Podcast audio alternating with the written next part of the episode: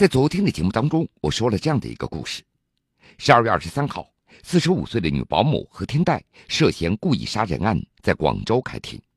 这个保姆残忍的作案手段令人发指，而公安机关侦查发现，这名四十五岁广东韶关乐昌籍的女保姆还涉嫌利用保姆的身份，以类似的手法犯下了另外九宗故意杀人案。警方指控，二零一四年十二月十三号，被害人亲属经中介介绍，雇请犯罪嫌疑人何某某到家中照顾老人。十六号凌晨，何某某趁老太熟睡，将事先准备好的安眠药和敌敌畏放在老太喝的汤里面，担心不能致死，还用针筒将毒汤注射到老太的腹部和臀部，最后用绳子勒住老太的颈部，致其死亡。至于作案的动机，何某某称，当天双方谈好了工资是两千五百元。一开始以为老太是能走的，不用怎么照顾，但是开工以后发现老人并不如设想中的好照顾，于是何某某提出，即使当保姆不到一个月，老人归西了，也要给足一个月的工资。而何某某上班的第四天就向老人下了毒手。令人意想不到的是，根据公安机关侦查，何某某在二零一三年六月至二零一四年十二月期间，还涉嫌利用做保姆的便利，以类似的手法犯下另外九宗故意杀人案。其中两宗未遂，七起造成被害人死亡，但这九起案件因为被害人家属没有及时发现可疑情况，死者尸体已经被火化，导致检方缺乏关键证据。何某某这次罪行的曝光，也并非因为家属对老人的死因产生怀疑，而是因为被害老太家中有存折、首饰被盗，家属报警才发现。在何某某的行李中，警方搜出了注射针筒和针头各十七个，敌敌畏两瓶，毒鼠强两包，以及剃须刀等。据了解，犯罪嫌疑人何某某今年四十五岁，广东乐昌平石人，曾因盗窃坐过一次牢。案发前，他住在广东佛山南海一带，靠做保姆为生。目前案件仍在审理中，法庭将择日宣判。比较惨的个人经历是导致他今天扭曲的性格的一大原因。法庭上，辩护律师的这句话为蛇蝎保姆何天代的恶行增添了注脚。用肉汤投毒、针筒注射毒物、拿绳子勒脖子等手段毒杀七十岁的雇主，仅仅就为了早日拿到工钱，这个皮肤黝黑、身材消瘦的中年女人，并未公开陈述除此之外的其他动机。然而，这一点也让很多人都难以理解，究竟是什么原因让这个来自韶关城镇的中年妇女变成了让人谈之色变的蛇蝎保姆？下面，让我们一起走进何天代远在韶关乐昌市平石镇的老家，试图还原他的成长环境。四十五岁的何天代出生在广东韶关乐昌市的平石镇。他在这儿念完了小学，但是初中没有毕业就出外打工了，后来就很少回来过了。邻居们也介绍了，何天代由于回家次数很少，所以他跟母亲的关系也并不好，难得回家一趟，也就是喝碗稀饭，也就匆匆的离开了。很多村民对何天代都不是特别了解，以至于发生这样的事情，很多人都没有想到。何天代的母亲李老太太平时就一个人住在一个平房里。李老太太一共生了四个孩子，两男两女，老大是儿子，何天代呢是老二，也就是大女儿。只要和别人谈到这个何天代，满脸笑容的李老太太会脸色一变，板着脸严厉的说道：“我现在只剩下三个儿女了，还有一个我当他死掉了。”老太太之所以对何天岱有这样的态度，就是不满意他对亲情的冷漠。用老人的话说，他在这儿没念完中学就出去打工了，近八九年来只回家了三次，而每次回来都不会在家过夜的，最多吃一顿饭就走了。我也不知道他在哪里工作，究竟在做什么工作，更加不知道他的电话号码。说起这个女儿的性格，李老太太说，她从小脾气就非常的倔，说什么都不听。长大出去打工，好不容易回来一次，也基本上不跟家里说自己的情况。回家本来就不多，但是每次回来都在跟我吵架斗气，每次回来我都非常不开心。当年住在何天岱一家附近的街坊邻居曾经看到过他回家，那个时候何天岱他穿的非常朴素，手里也没有拎着旅行包，而是拎着一个蛇皮袋回来了。很多邻居就觉得他在外面挺节俭、挺老实的，你看，连袋子那都舍不得买一个。街坊邻居还记得，有一次看到何天带风尘仆仆的回到家之后，怎么敲门，这李老太太都不愿意开门。最后，他只好无奈的坐在家门口。那么，何天带提回家中的蛇皮袋中究竟装的是什么物品？李老太太一直到现在都不知道。用老人的话说，这个女儿每次回来只给我两三百元，没带过什么礼物回来。李老太太的丈夫何老汉是当地煤矿的一个正式的退休员工，现在已经去世了。生前每个月可以领到大约两千多元的退休金，在当地的生活水平也算是十分宽裕了。何天带出事以后，记者赶到了他的老家。在和李老太太的聊天过程中，发现记者对这个女儿的过去问得特别的仔细。老人尽管反反复复声称自己这个女儿已经死掉了，但是他还是警觉地发现了什么，就不断地问记者：“是不是她出什么事儿了？”原本那严厉的语气突然变得有些迟疑和温情了，这轻声骨肉的关切之情也是一览无遗。记者也不忍心让何天带所涉及的这个骇人听闻的案件伤了这个老人的心，最终选择了没告诉他任何关于案件的信息。当记者离开的时候，满脸笑容的李老太太还是紧随着走出了十多米，但是眼神当中的困惑一直凝聚不散。虽然何天带已经离开家乡很多年了。但是他的户籍仍然挂在他的兄长何永平的家中。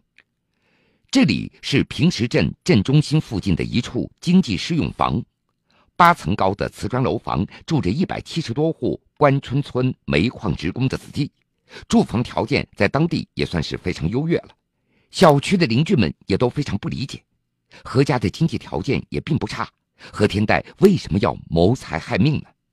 在街坊的眼中。何天代很早就外出打工了，很多人也就从来没有见到过他。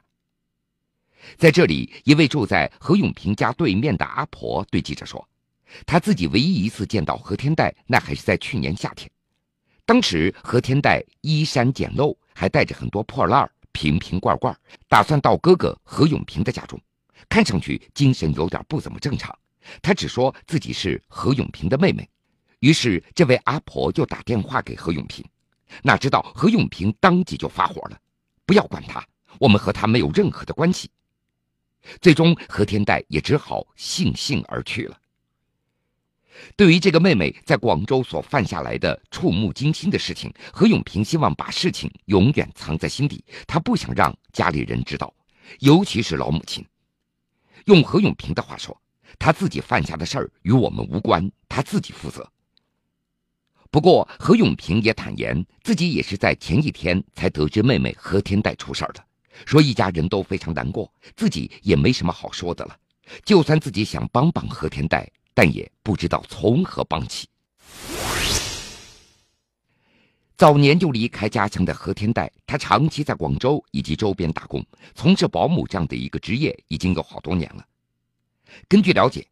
从二零一四年九月底一直到十月初，何天代曾经去广西一家档口购买了两款农药，总共是十七支。而对于杀人的原因，他在法庭上好几次都曾经大声的声称：“我不想在那儿待那么久了，我想马上解决。”我不想在那里待那么久，我想马上解决。杀人的动机，他陈述除了要尽快领到工钱之外，已经没有别的理由了。在法庭上，何天代他自称自己结过婚，但是没有办手续，自己有一个女儿，但是当被问到女儿的名字的时候，他却泣不成声，不愿意再多说了。而老家的街坊邻居说，说有传闻说何天代曾经在外面和一名男子没有领结婚证之后同居，并且生有一个女儿，但是他的母亲李老太太对此表示一无所知。说从来没有听说女儿结过婚，也没有见到她带过小孩回家。而辩护律师在庭审的时候曾称，此前会见的时候，何天代向他陈述了自己的个人经历和家庭情况，可以说比较惨痛的个人经历导致了他今天扭曲的性格。何天代他自称女儿在广州读书，并且还提供了女儿的一个手机号码，但是当律师打过去的时候，却发现号码有错误。也不知道何天代是故意的还是真的联系不上女儿了。在律师看来，亲情缺失的人生或许是何天代比较惨重的个人经历当中的重要一环。这个案件带给我们震惊的同时，也带来了很多担忧和疑问：为什么这些遇害老人并没有引起家里人的怀疑与追究呢？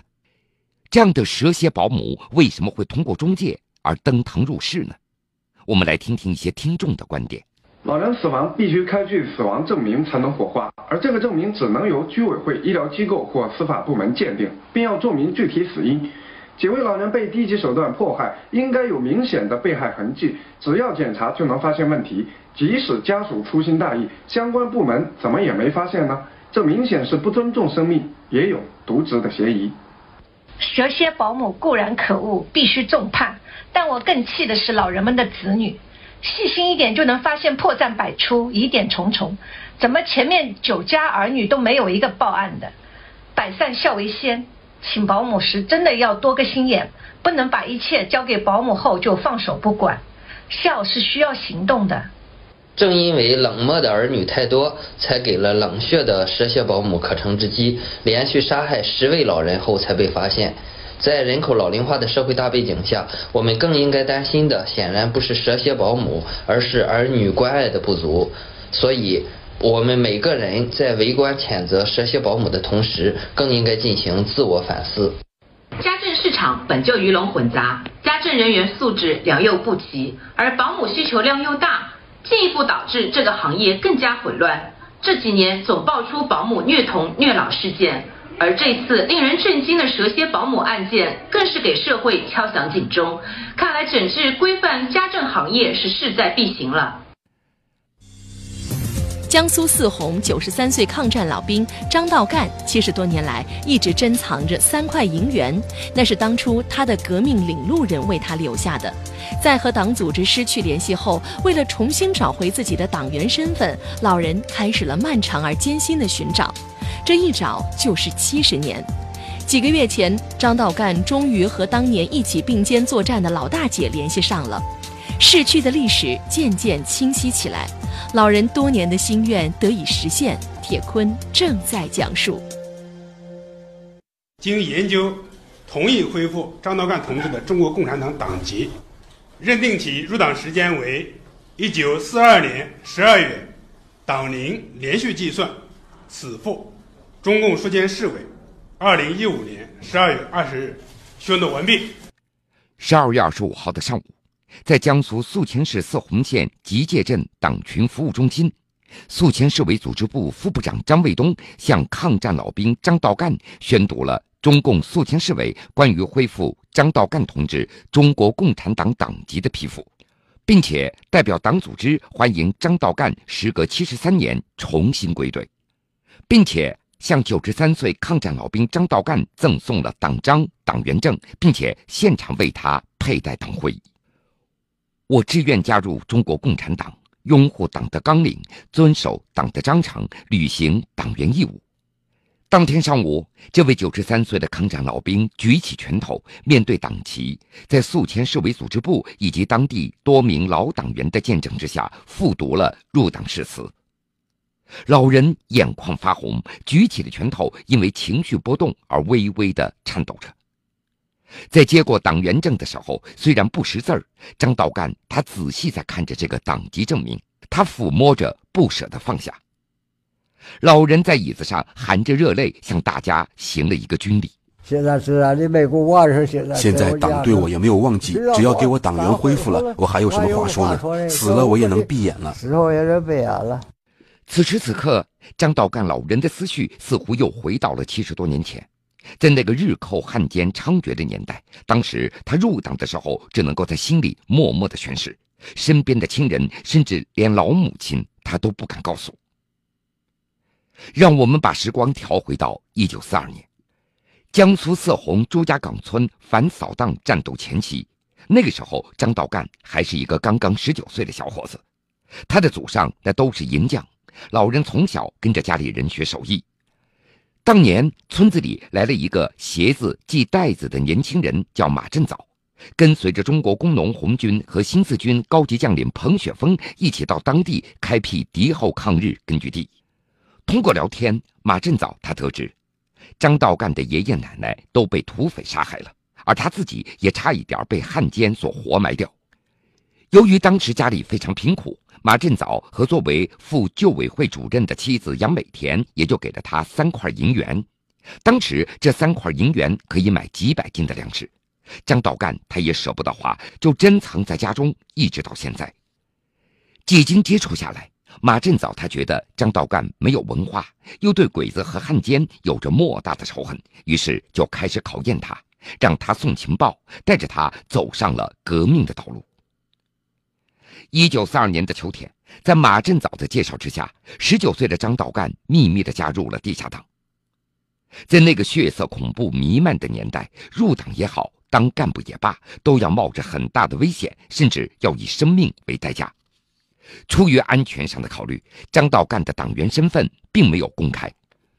从那以后，马振藻教张道干打枪、躲炮弹。此后，张道干多次帮着新四军筹集粮草、征召兵员，并且协助部队拔除了鬼子的据点，破坏日军的交通、通讯设施。到了抗战后期。由于形势上的需要，马振藻和爱人杨美田到最艰苦的地方图园、洋河一带开辟新的根据地了。当张道干依依不舍地在跟马振藻道别的时候，马振藻还安慰他说：“天下没有不散的宴席，等鬼子投降了，我们再相聚。”但是没有想到，那次分别竟然成为两人之间的永别。一九四六年秋天，张道干所在的党支部遭到敌人的破坏。为了保护党员的安全，有关党员组织关系的材料都被销毁了。从此，张道干也就失去了和党组织的联系。此后，张道干所在的部队几经改编，他也跟随部队辗转多地，参加了淮海战役期间的多次战斗。由于党员身份丢失，解放战争期间，领导多次要求张道干入党，但是他拒绝了。他觉得自己早在抗战时期就已经是党员了。他只要求恢复党员的身份，用他的话说：“一生不入二次党。”我我当兵的时候入党还费事吗？入党不费事我不入二次党。不入二次党。当时倔强的张道干，他认为自己已经入过党了，只要找到当时的入党介绍人马振藻，就可以恢复自己党员的身份了。但是老人没有想到的是，他这一找就是整整七十年。由于当时的部队多次整编，交通不方便，而他自己又不识字儿，张道干的寻党之路也就显得格外的曲折了。一九五零年十月份，二十八岁的张道干复员回乡务农，但是他从来没有放弃对自己党员身份的寻找。可是当年的入党介绍人马振藻已经无从联系了。为了寻找马振藻，张道干把当年马振藻送给他的那三块银元也拿出来了，希望有一天把它交给党组织。将近七十年了，随着自己年事逐渐的高了，张道干重回党组织的心情也就越来越迫切了。我党是我根本，党是我的根本呐，有党我有带头作用啊。入党时讲的，参加共产党一心要为人民，要起到带头作用，要起到宣传作用，要起宣传作用。为了完成老人这个心愿，侄子张少宝也帮忙四处来寻找马振藻，同时他也请人将张道干的经历以及寻找党组织迫切的心情整理成文章，发布在报纸和网络上。四红新四军历史研究会又将文章转载到了研究会的内部的刊物上，恰好被马振藻的后人给看到了，这双方终于联系上了。而马振藻早在一九九一年就因病去世了，家中只剩下了九十四岁的妻子杨美田和儿子马新明了。当老人看到电视上马振藻和杨美田照片的时候，他忍不住的哭了起来。他们就是我走上革命的引路人，是老首长，也是我的大哥哥、大姐姐。我都已经是九十多岁的人了，要是能够见一见还健在的杨美田大姐的话，就是死了我也能够闭上眼了。而当远在河南的九十四岁的杨美田听说张道干还活着的时候，心情也非常激动。如果有机会与生死与共的老战友能够再见上一面，那该有多好啊！江苏泗洪九十三岁抗战老兵张道干，七十多年来一直珍藏着三块银元，那是当初他的革命领路人为他留下的。在和党组织失去联系后，为了重新找回自己的党员身份，老人开始了漫长而艰辛的寻找。这一找就是七十年。几个月前，张道干终于和当年一起并肩作战的老大姐联系上了，逝去的历史渐渐清晰起来，老人多年的心愿得以实现。铁坤正在讲述。七十年了，相聚的时刻也算是到了。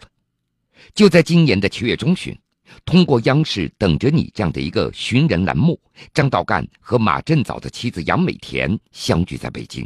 这两位分别七十多年的战友终于重逢了。九十三岁的张道干老人穿着军衣，看着迎面走来的杨美田老人，他举起右手敬了一个军礼，当场是老泪纵横。老大姐，我总算找到你们了，总算找到组织了，我满足了。我叫张道干，今年九十三了，去年九十五，我来找杨美田的。